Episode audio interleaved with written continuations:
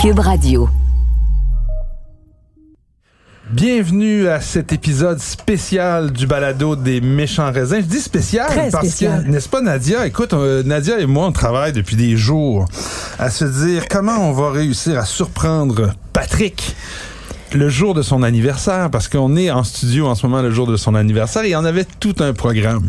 Mais quand je dis tout un programme, un beau surprise party, comme on dit en, en chinois. Ouais, ouais. Et- Et- et, euh, Mais les surprises, Mathieu, là, on surestime l'importance d'une surprise. En hein. tout cas, j'aurais quand même aimé que cette surprise bien travaillée fonctionne, mais imaginez, je vous raconte la- la- l'anecdote rapidement. Patrick, puis on va en parler dans l'épisode, grâce à notre invité spécial, aime le vin. Je dirais presque par le sang qui coule dans ses veines. C'est venu depuis, avec depuis le berceau. depuis le berceau par l'influence de son papa, de son père, Serge, qui était notre invité surprise, qui devait entrer en studio sans que Patrick le sache. Mais Serge étant un homme prévoyant, comme il partait et qu'il avait une longue route à faire, s'est dit, je vais quand même pas arriver en retard pour une surprise. Et ils sont arrivés à la même seconde devant la porte des studios de Cube Radio. Ça ne s'invente pas.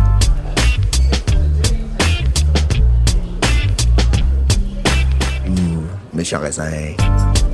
Bienvenue, Serge, malgré tout. Ben, merci beaucoup de l'invitation. C'est une occasion spéciale, mais pour moi aussi, c'est spécial d'être avec euh, toute l'équipe. C'est une super équipe que vous formez, donc pour moi, c'est un double spécial. Ben écoute, Serge, puis en plus, on le dit, c'est, Serge n'est pas que le père de Patrick Désy, ça serait euh, bien réducteur, n'est-ce pas? Dis-. Dis-je amicalement. c'est aussi un amateur de vin. Vous savez qu'au balado des méchants raisins, on aime parler à des passionnés. Et passionné, c'est vraiment, je pense, euh, le mot qui, qui colle à, à- à Serge. Moi, j'ai eu le bonheur, l'honneur de, de visiter euh, la résidence de Serge au- sur le bord du lac Sakakomi avec euh, une cave à vin bien garnie, dont euh, Patrick parle souvent quand il revient euh, les, les jours d'enregistrement après des week-ends euh, à Sakakomi. Hein? Ceux qui suivent Patrick sur les réseaux sociaux, en fait, connaissent pratiquement Serge par la bande parce que toutes les anecdotes de Sakakomi Des dégustations. vous impliquent, en fait. Ouais. Donc, euh, Exact. Puis euh, nous autres, ça- moi, ça me fait plaisir de partager ces, ces doux moments.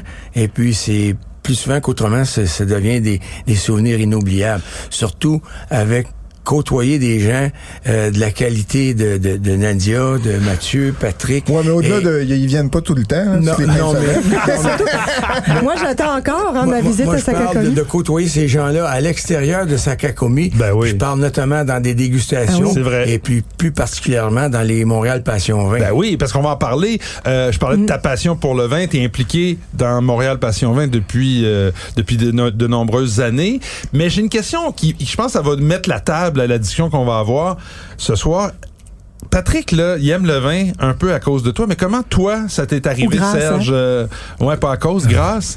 Et, et- Ah, c'est une, longue histoire, mais je vais vous la raconter de façon succincte. C'est que dans, autour des années 78-79, j'ai reçu un cadeau de quelqu'un qui, euh, qui était gentil avec moi. Une redevance, quoi. Et puis, euh, joue... Dans le temps, dans le temps, Pots il y de vin, avait- on appelait ça des pots de vin, Ouais, Serge. ouais, ouais. Exactement, exactement. Mais dans ce cas-ci, c'était pas un pot de vin, c'était un panier d'osier avec 12 bouteilles de vin dedans. Et puis... Euh, 12 bouteilles pareilles ou 12 bouteilles non, différentes? 12 pouve- bouteilles différentes. Puis je me souviens encore, je me souviens encore de certaines bouteilles, dont un Tignanello qui m'avait terriblement surpris. Et puis à ce moment-là, le Tignanello, dans les années 79, c'était autour de 30, 20, 30 dollars la bouteille. Et puis il y avait aussi un euh, Bordeaux, euh, Malartic, la Gravière. Malartic la Gravière. Et puis, euh, c'est ça. Puis, donc aussi, la bouteille que euh, je vous ai apportée pour souligner un petit peu l'événement ensemble. Elle était dans, dans cette, Elle était ce- dans- cette corbeille-là. dans- Ah dans ouais. cette- dans Ah, donc, jamais goûté encore. De, Non, de- c'est- c'est ça fait vraiment goûté. partie du panier original, c'est pas. Ça une- fait partie du panier original. Wow. C'est une des rares euh, qui reste. Wow. Et puis, euh, il n'y a pas de, de, de, de, de, de soupir euh, des anges comme on vient de l'entendre. Mais, euh, Soupir des anges, j'adore ça. mais, Vous mais- êtes- je savais pas que vous étiez poète en plus. Non, non, non, non. Puis cette bouteille-là, euh, faut s'imaginer que on, on- là j'ai commencé à, à lire sur le vin et puis euh, En fait, Je- tu as commencé à lire Michel Faneuf. J'ai commencé à lire Michel Faneuf. À vrai dire, j'avais toute la collection de tous les numéros de Michel Faneuf. Puis au fil des ans, je me suis aperçu que y référer, le vin avait évolué différemment. Et puis aussi, les techniques aussi euh, d'écriture étaient différentes. Mais reste que dans les bouteilles, je finis mon, mon exposé sur cette bouteille-là. J'ai lu dans je sais pas si c'est dans le guide ou à quelque part, mais que un moulin touché, c'était indestructible. Indestructible. On a tous lu ça à un moment On donné, hein? Ça a tout sonné Ouais. dans l'oreille de tout Ouais, le monde. ouais. J'en ai quelques-uns déjà lu ça dans le guide D'ailleurs, ouais. Dans le guide, peut-être, peut-être ton guide euh, révisé avec euh, des... Je je, je Les saurais pas dire je saurais pas dire si c'était mon écriture parce que des fois les deux se confondent. hein. Michel et moi on a fini par j'ai tellement adopté la plume de Michel euh, à mes débuts C'est que j'ai fini par me demander si c'est moi qui l'avais écrit Ah. si c'était Michel. Mais donc c'est Moulin Touchet? Oui, c'est un moulin touché 1964. 64 qui Oh. Est plus vieux que, que Patrick. Ben, c'est ça. pas mal voulais- plus vieux que Je voulais Patrick. faire le point qu'il y a des fois des, des choses qui sont jeunes, qui apparaissent jeunes, mais qui ont une certaine vieillesse. Donc, ça s'adresse à Patrick qui a euh, 47 ans aujourd'hui. Ah, Ah, bah voyons, on va On laisser dit, on dit. le mais, Je veux euh, que les gens qui te croisent sur la rue euh, disent. euh, je, je viens d'ouvrir du champagne parce que j'étais un peu pressé de... De, de, De boire du champagne pour ta fête, Oui, c'est ça? c'est- c'est- mais là, euh, papa, tu me surprends. Euh, je, je savais même pas que cette bouteille-là est encore en- dans la cave. On a eu un, un mal fou à ouvrir la bouteille d'ailleurs. Euh, Parce qu'il faut le dire, le, le vin de Moulin Touchet peut être indestructible, mais son bouchon ne l'est pas parce qu'on a la preuve ici, le bouchon est en partie dans nos verres, mais on va réussir à, à- à- Oui. à s'arranger quand même. Ben, c'est souvent le cas hein, avec les vieux vins, les bouchons se 64 sèchent, quand même, on désagrègent de- un peu, là, ils sont imbibés, ils vont coller souvent, ben, dans le cas du Presque Moulin Touchet. 60 ans, là. C'est c'est quand même... J'ai- euh, J'ai j'ai hâte de, euh, d'y goûter pour voir comment est-ce que ça a évolué en fonction des nouveaux millésimes. Là, on parle de v'là 10 ans. Mais Ouais, Moulin, faut c'est laisser vieillir. Ouais, parce que Moulin Touchet, je pense, euh, corrige-moi Nadia, t'es probablement plus au courant que moi, mais met toujours en vente des, des, des millésimes. millésimes assez âgés. Exact. hein. Ouais. Il y a toujours au moins 7-8 ans d'âge, si c'est pas 10. En fait, jusqu'à il y a vraiment pas si longtemps, je me souviens que j'ai des amis qui étaient nés en 75 et l'année, euh, donc je pense que c'est l'année de leurs 40 ans, en 2015, on avait trouvé à la SAQ des, 2000, des, des, des 75. Donc, euh, donc euh, vraiment beaucoup, beaucoup de... Je pense qu'ils ont une... Non seulement les, les, les moulins touchets sont sont éternels, mais les réserves de Moulin Touchet au sont- domaine sont autant. le sont autant.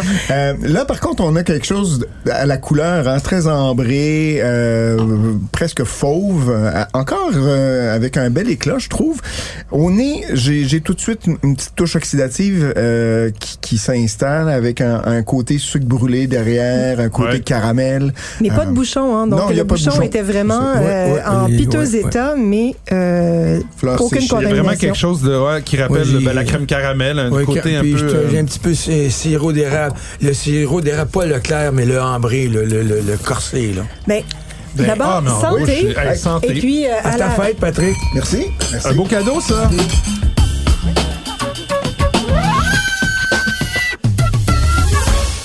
À la- caisse, à la caisse qui aura donné naissance à une passion et qui en aura engendré une autre. Une autre, oui. Donc, Parce que Patrick, lui, comment il a commencé jeune à s'intéresser à ça? Il est-tu comme tous les jeunes, il buvait de la bière Ben, adolescent? euh, ben, euh, Exactement, exactement. Donc, de fil en aiguille, euh, j'ai commencé à faire une mini cave à vin en dessous de l'escalier du passage. Donc, euh, j'étais à peu près une trentaine de bouteilles. Puis, au fil des temps, hop, on a agrandi un petit peu dans la cave. On a fait un petit espace de 4 par 4 par 8 et puis après ça on, invitait les amis. Puis là Patrick il venait mais Patrick euh, il y avait autour de t'avais quoi en- Ouais, 16 ans à peu près, je à peu près à 16 ans. Là, il a commencé à, C'est le Porto. à, à- à regarder un petit peu le vin. Et puis, il venait avec son ami euh, Benoît. Vous connaissez peut-être Ah, ben oui, Benoît Saint-Jean. Benoît Ouais, Saint-Jean. ah ouais, ben ouais, avec qui Et on a puis, euh, euh, c'est parce que on le connaissait de longue date à cause, Mhm. à cause de Mike, euh, Montréal Passion Vin, etc. Et puis là, ben, avait pas de Patrick, Montréal viens Passion. Vin cette époque-là, mais bon. Ouais, par après. Ouais. Ah ouais. Par Puis là, après. là, Patrick, attends, ben, viens, donc, viens donc dîner avec nous. Ben, Patrick, euh, il apportait toujours son éternel une chouffe. Ah, la- la bière, la chouffe, ben Patrick bière, t'apportait de la euh, chouffe? La bière de Charlebois. Oh, ben, j'avais 16 ans. Il y avait- il y avait Charlebois, la c'était pas la chouffe, Il n'y avait pas la c'était- sortilège. Il y avait la fin du monde, je pense. La fin du monde. Puis ouais. là, on- ils s'assoyaient à table avec Ben, puis les deux dans un coin pour pas nous déranger avec euh, leur mousse. Nous, on buvait du vin. Je disais, Patrick, goûte, goûte ça, tu vas voir. Ah, c'est du vin, c'est de l'alcool, c'est pas, c'est riche. Puis là, c'est là qu'il a commencé à trouver des qualificatifs au vin. C'est là qu'il a commencé à être méchant, en fait. Ah, c'est ça que tu couchais déjà pour, pour le... puis là, de fil en aiguille, euh, Patrick a commencé à prendre un petit verre, puis après ça, un autre. En fait, on c'est on le parle de C'est surtout le Porto. Porto, je me souviens Portos, quand tu m'as fait essayer le Porto avec le fromage bleu. Ah, le quel fromage bel bleu accord. que je n'aimais pas. Et là, j'ai trouvé qu'il y avait quelque chose de magique qui se passait entre Le sel et le ouais. sucre, le contraste qu'il qu'il y avait dans le vin. Mais ça, ça a du sens aussi parce que tu sais, le sucre est plus facile à aimer. Donc, ton Absolument. premier amour de vin C'est le Porto et ça, ça l'est resté d'ailleurs, le Porto, ça, ça a toujours été. Ta Madeleine. Et je me souviens, je pense que là où j'ai vraiment embarqué, puis ensuite évidemment les vins secs sont venus, mais là où il y a eu un déclenchement là, très fort, c'est lorsque euh, j'ai été accepté à l'université, donc après le cégep, euh, quand j'ai eu euh, enfin une acceptation à l'université, là, j'ai- papa a ouvert un, un vin à l'aveugle. Euh, on était derrière à la maison, à Repentigny, euh, by mon ami, et j'ai j'ai vraiment euh, il m'a il me l'a fait à l'aveugle et et là j'ai trouvé ça vraiment très bon j'étais comme wow là il y, a- il y a quelque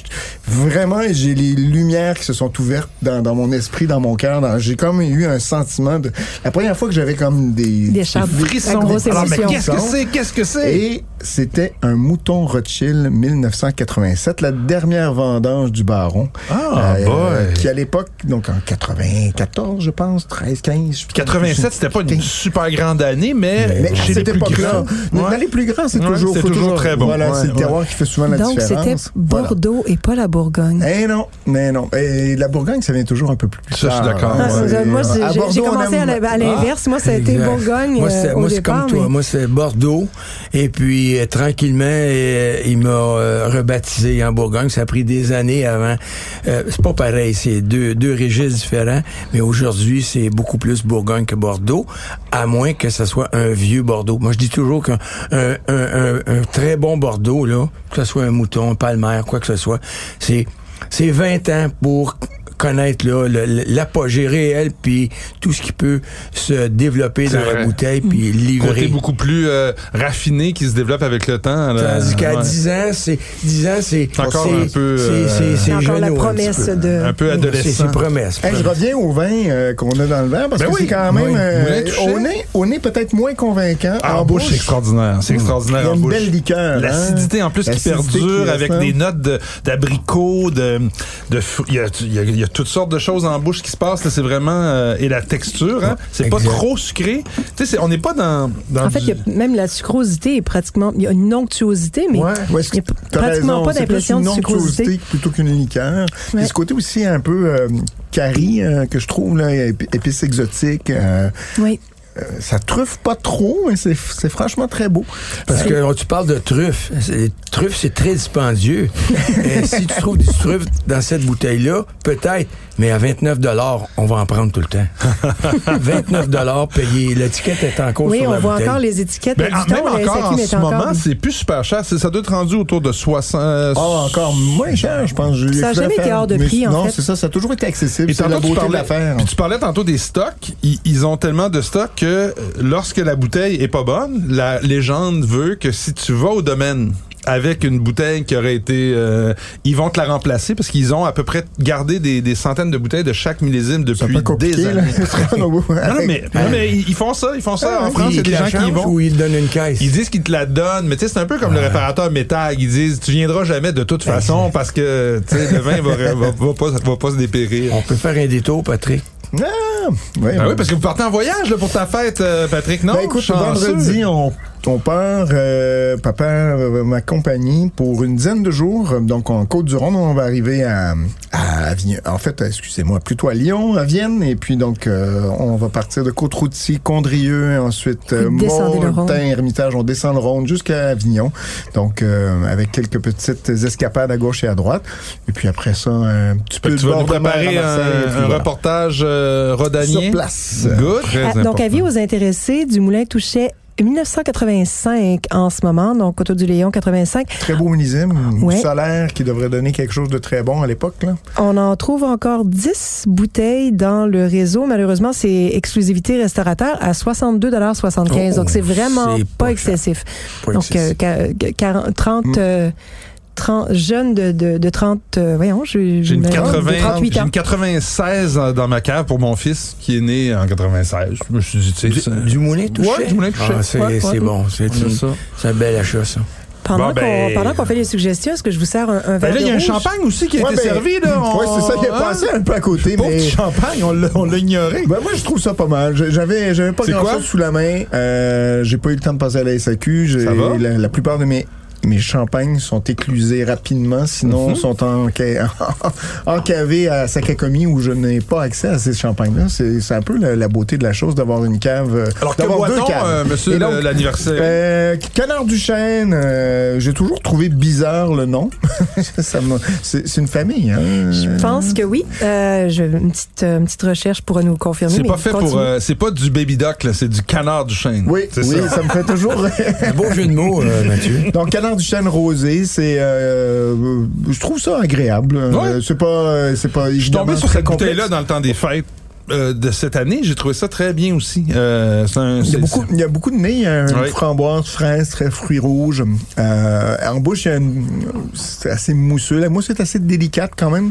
Euh, J'ai pas, malheureusement dû verser mon verre dans le crachoir pour me servir du moulin touché parce qu'on avait besoin de, de On va- transférer. on va t'en garder, Mais je, je vais y goûter pas. tout à l'heure. mais c'est pas, immensément complexe, mais c'est fort bien agréable. Et je pense que ça peut à la fois aller euh, à l'apéro, mais surtout suivre à table.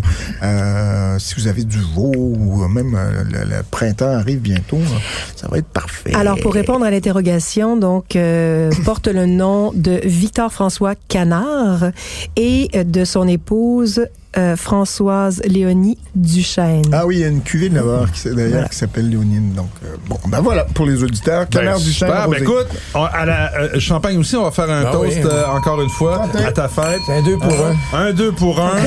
on Écoute, aime ça, on peut passer euh, peut-être aux suggestions de la semaine. Qu'est-ce que t'en penses?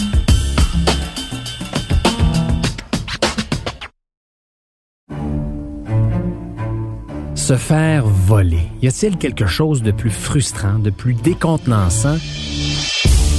Imaginez se faire voler par un ami très proche. Ou encore 5 millions d'abeilles quand tu es un apiculteur ou une ambulance par une patiente que tu transportes à l'hôpital. C'est le genre d'histoire que j'ai recueilli auprès de victimes qui nous racontent avec émotion le vol qu'ils ont vécu.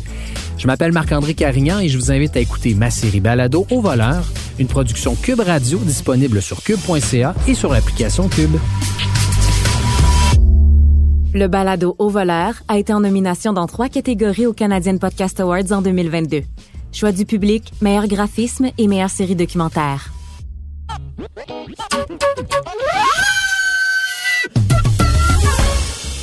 OK, ben écoutez, je commence avec euh, un, en fait un rouge un blanc. Euh, le, le premier, Corte Pavone. Euh, je dis-tu bien? Oui, 100% comme un Italien. Un Rosso di Montacino. Il y a d'ailleurs son Brunello di Montacino qui est disponible à la SAQ qui est un peu plus cher, euh, autour de 75 dollars, je dirais, mais lui à 26 dollars 70, c'est une belle. On en, tu en parles souvent, euh, Nadia, en disant que euh, les Brunello sont souvent très chers, un peu pour rien, alors que les Rosso di Montacino peuvent apporter beaucoup de bonheur, Oui. et de plaisir pour euh, la, une fraction du prix. Surtout celui-là, en fait, qui est un peu un style euh, à l'ancienne. Ben voilà, il y a un côté un peu traditionnel que je trouve. On, Oui. on en a déjà discuté un peu des styles, mais il y a justement ce, ce côté euh, bien juteux, bien fruité, mais avec euh, bien euh, bien serré par des une trame tannique qui est, je dirais. Pas, pas mi-corsé, mais qui, qui prend pas toute la place. Il y a vraiment un bel équilibre. Et c'est surtout cette amertume de saveur, de fruits, euh, ce côté un peu euh, rose. Puis il y a les notes de cuir aussi du Sangiovese qu'on retrouve pas dans tous les, les Rosso, parce que souvent on misait plus sur le fruit. Mais là, celui-là est vraiment euh, Ouais, franchement très bon très, choix. très agréable. Euh, un beau vin de table.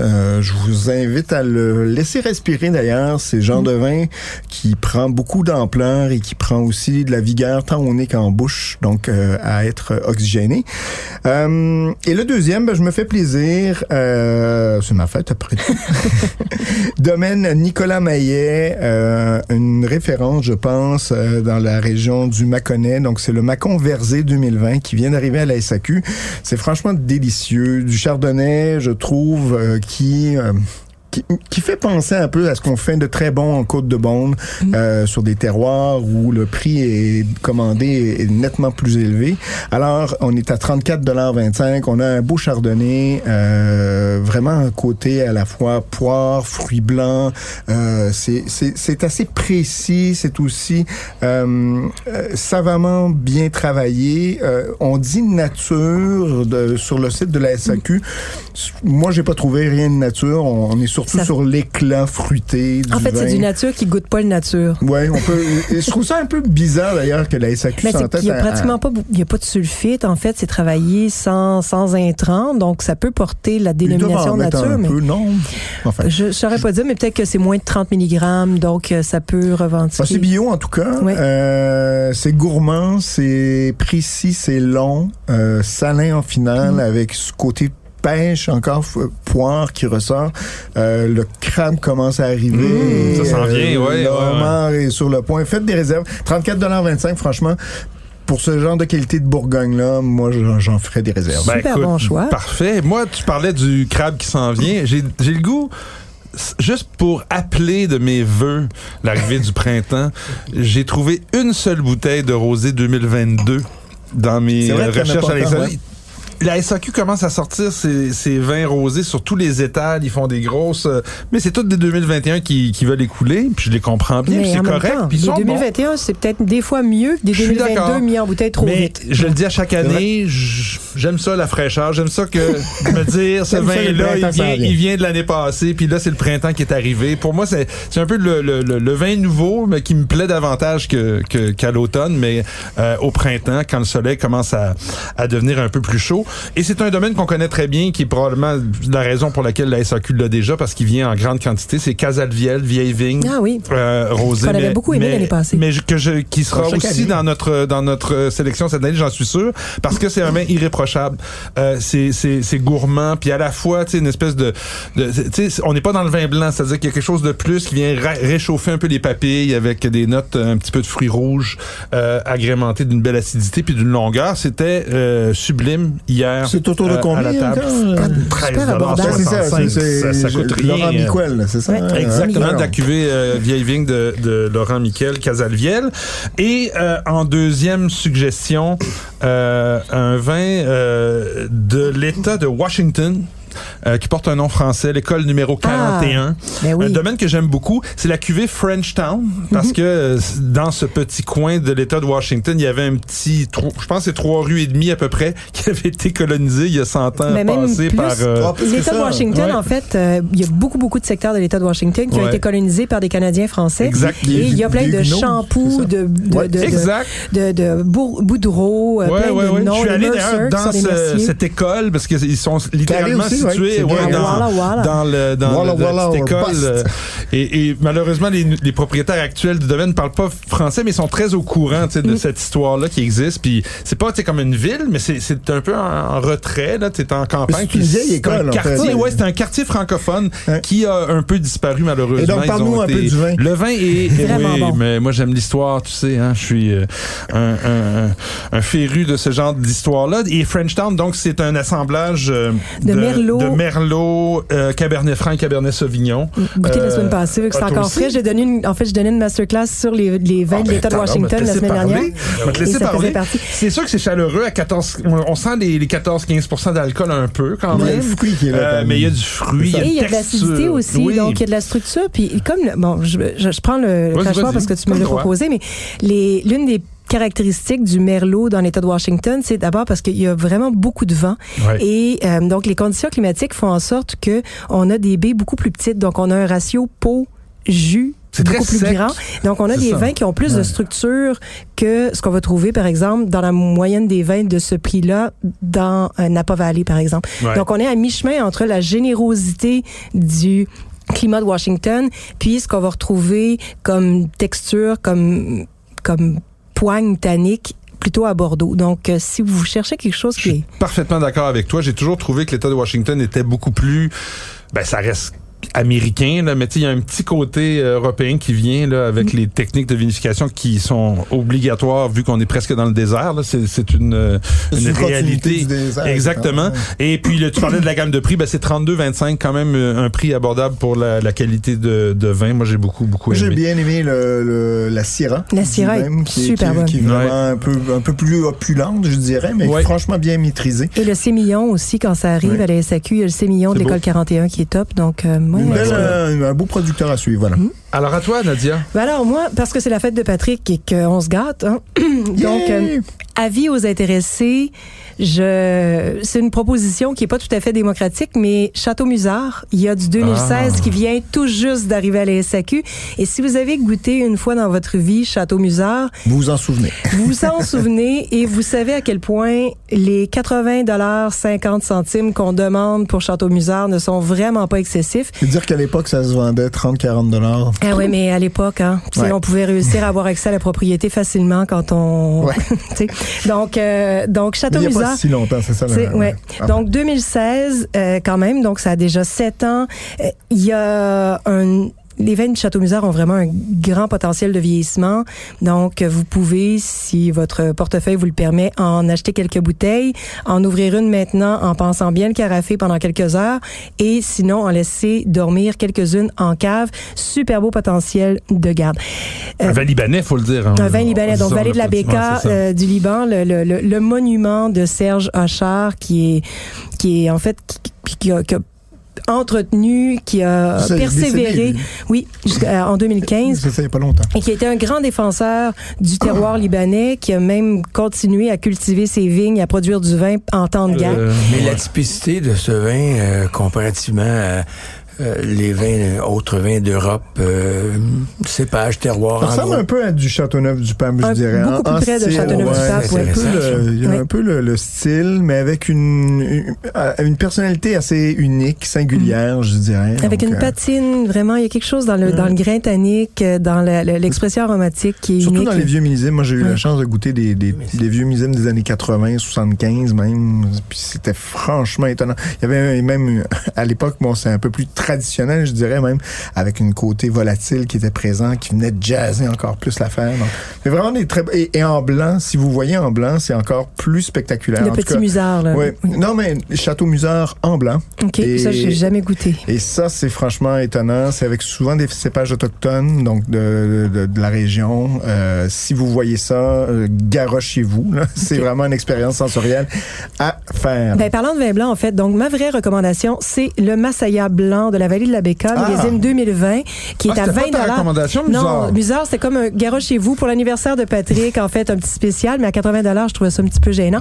Donc, cher. blanc, vallée de la Masaya, Béca, ouais. à 20 c'est super bon. C'est ça, ça a quand même pas mal de volume en bouche. Ben oui, c'est un assemblage de Sauvignon blanc à 70% mais aussi du Obeidi. Ben oui, euh, toi, là, ton père, là, Obéisi. Au, au Tu vois? bladi, au blada. Merci Mathieu, merci. J'enregistre.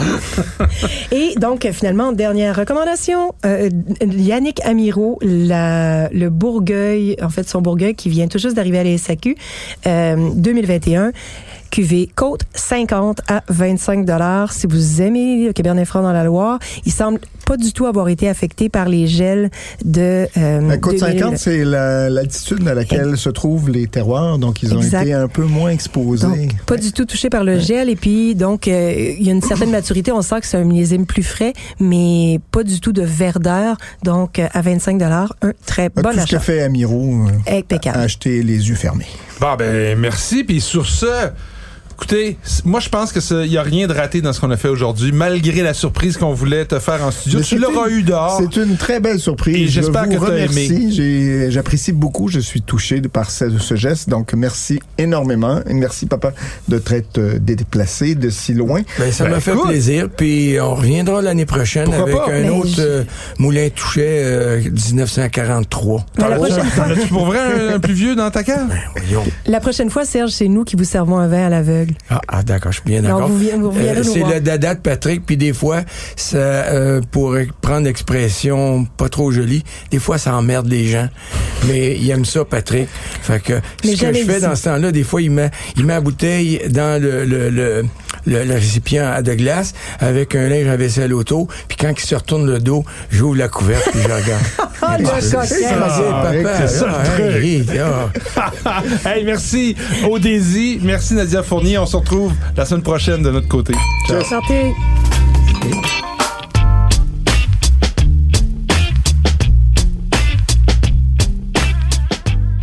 Ce balado des méchants raisins vous est servi par Mathieu Turbide, Nadia Fournier et Patrick Daisy. Montage et réalisation, Anne-Sophie Carpentier. Une production Cube Radio.